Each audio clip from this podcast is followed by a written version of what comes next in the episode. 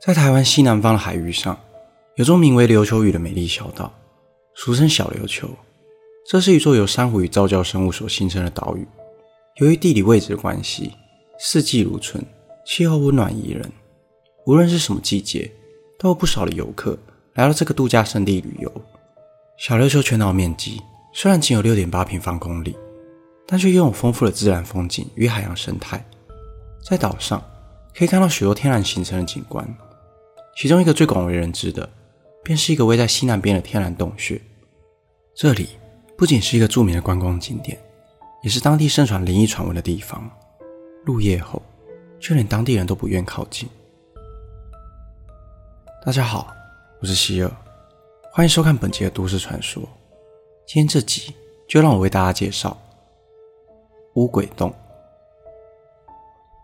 小琉球并不大，从最南到最北只有五公里的距离，因此摩托车是在当地旅游最方便的交通工具。而当游客骑着摩托车环岛时，一定会注意到，在靠近岛上南端的路旁，有个像是碉堡的白色建筑物，上头写着大大的三个字“乌鬼洞”。不免令路过的游客好奇，这是一个什么样的地方？乌鬼洞是在一群巨石中的西缝，里头十分狭小阴暗。但特别的是，在洞口处旁有个小小的牌位，上头刻着“乌鬼洞主”的文字，似乎暗示着这个洞里曾住着传说中的乌鬼。关于乌鬼洞的传说，有许多不同的版本。在过去有很长的一段时间，被认为是在明郑时期。郑成功驱逐荷兰人之后，一群来不及登上船的黑奴被遗留了下来，并就此居住在乌鬼洞里，靠着抢劫停靠在小琉球岛上的船只过活。不过到了现代，根据台湾历史学家曹永和与日本学者的共同考古研究发现，乌鬼洞的由来，也许和将近四百年前的拉美岛事件有关。一六二一年，一艘名为“金狮子号”的荷兰商船从巴达维亚出航。带着八万两银子，朝着目的地澎湖出发，准备与中国进行贸易。经历了几个月的航行，金狮子号平安抵达了澎湖，但却没能成功与中国达成共识。随后，吃了闭门羹的金狮子号离开了澎湖，在途中，船只停靠在当时被称为拉美岛琉球屿，并派遣了部分船员登岛，为船只补给淡水，但这些船员却一去不复返。而眼看暴风雨正在慢慢逼近，等不到船员归来的金狮子号只能先行返航。当时的荷兰人早有耳闻，岛上的平埔族有猎人头的习惯，因此荷兰人心中也有底，那些失踪的船员恐怕早已遭遇了不测。不过那时的荷兰人以发展贸易为重，并没有采取任何行动。直到几年后，荷兰人逐渐在南台湾建立据点，稳定的根基了荷兰人。便决定展开平定计划，而荷兰人的首要目标正是解决那些对荷兰船队具有攻击性的部落。一六三三年，荷兰人决意攻打小琉球，率领了三百多名由荷兰人与汉人组成的雇佣兵，对小琉球发动进攻。但猛虎终究斗不过地头蛇，由于小琉球设人在地形上的优势，荷兰人这次的出兵讨伐无功而返。不过，因为这次的行动，荷兰人在小琉球岛上。发现了当年金狮子号失踪船员的遗物，以及过去曾有去无返的商船残骸，因此更坚决了荷兰人平定小琉球的决心。三年后，荷兰人决定再次出征，而这一次，在台湾平埔族放所舍人与新港舍人的协助下，小琉球舍人节节败退，躲藏到了天然的石穴中。当荷兰人找到小琉球舍人的藏身处之后，随即封锁了洞口，断绝了所有粮食与水源。并在洞口引火，试图用浓烟将人逼出。数日后，四十二名受不了炙热浓烟的小琉球舍人从洞里爬出来投降。这时，洞穴里已经没有任何的动静。荷兰人走进洞穴里查看，共有两三百具被烟熏得焦黑的尸体堆叠在这狭小的洞穴里头。而这个小琉球社人最后的藏身之地，正是如今人们口中的乌鬼洞。根据《热兰遮城日记》记载。岛上原先有一千多名小琉球社人在此生活，在经过这次惨绝人寰的灭族事件后，小琉球社人几乎所剩无几，其余幸存下来的老弱妇孺则被安置到其他地方被迫劳役，终其一生再也没有回到小琉球。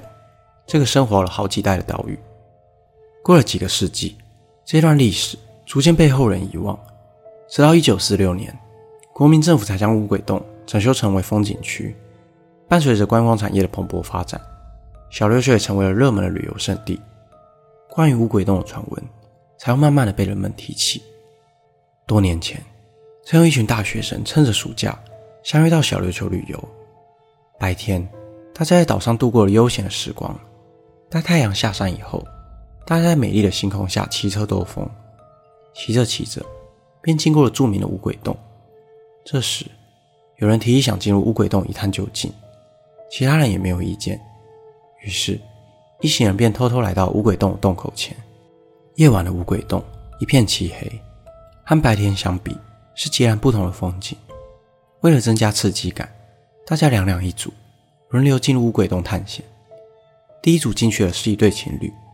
一开始，两人显得有些紧张，蹑手蹑脚地走进洞里。但不过两分钟的时间，两人便走了出来。两人表示，里头确实什么也没有。接着，轮到了其他人，大家都走得非常顺利，气氛也从原本紧张的氛围下，慢慢变得欢乐。后来，轮到最后一对男女，两人照着有人给的路线指引，走进乌鬼洞。由于大家都进行的非常顺利，因此两人并没有感到害怕的感觉，一路上边走边嬉闹着。但走到了一个岔路处时，男子突然停下脚步，女子疑惑地问：“怎么不走了？”男子默默地说：“我们刚刚不是才经过这里吗？”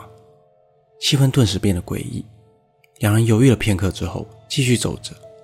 这时，空气中似乎还弥漫着一股烧焦的味道。两人赶紧加快脚步，钻过了一个小缝之后，没想到又回到了刚刚那个岔路。不会吧？这时，男子已经哑口无言，心里不断地念着佛经。最后，过了十几分钟。绕了好几圈，两人才终于找到阶梯，回到地面上与友人会合。朋友们立刻上前关心：“你们怎么走了这么久？我们都准备进去找你们了。”两人只是回复：“里头真的很难走。”并没有再多说什么。结束探险后，大家回到民宿吃着宵夜聊天，但男子表示身体有些不适，便先回到房间休息。一阵子后，女子到房间关心男子的状况。却发现他发高烧，不停地冒汗，两眼空洞无神。于是便联络了民宿老板。这时，民宿老板才得知，他们偷偷跑去乌鬼洞夜游，便拿了一些退烧药，还有一个护身符给男子挂在身上。随后，男子才逐渐恢复体力。民宿老板问男子：“你们在乌鬼洞的时候，是不是有说了什么不敬的话？”男子仔细地回想，在进入洞口前。我点了一根烟，抽完后便随手一丢，并没有踩熄。听完后，民宿老板交代他，明早记得去乌鬼洞道歉，并把烟蒂捡起来。隔天一早，大家陪着男子到乌鬼洞诚心的道歉。而神奇的是，道完歉后，男子的心情瞬间感到轻松许多，原本苍白的脸也恢复了气色。结束了这趟小琉球之旅，在回程的船上。其中一个朋友问男子：“你昨晚真的把大家给吓坏了？当下到底是什么感觉啊？”男子回答：“我也不太清楚，只记得那时候全身发烫，就好像浑身被火烧一样。”这时，另一个朋友正翻着小琉球的旅游手册，才得知乌鬼洞曾发生过的历史悲剧。顿时间，众人都感到一股莫名的寒意。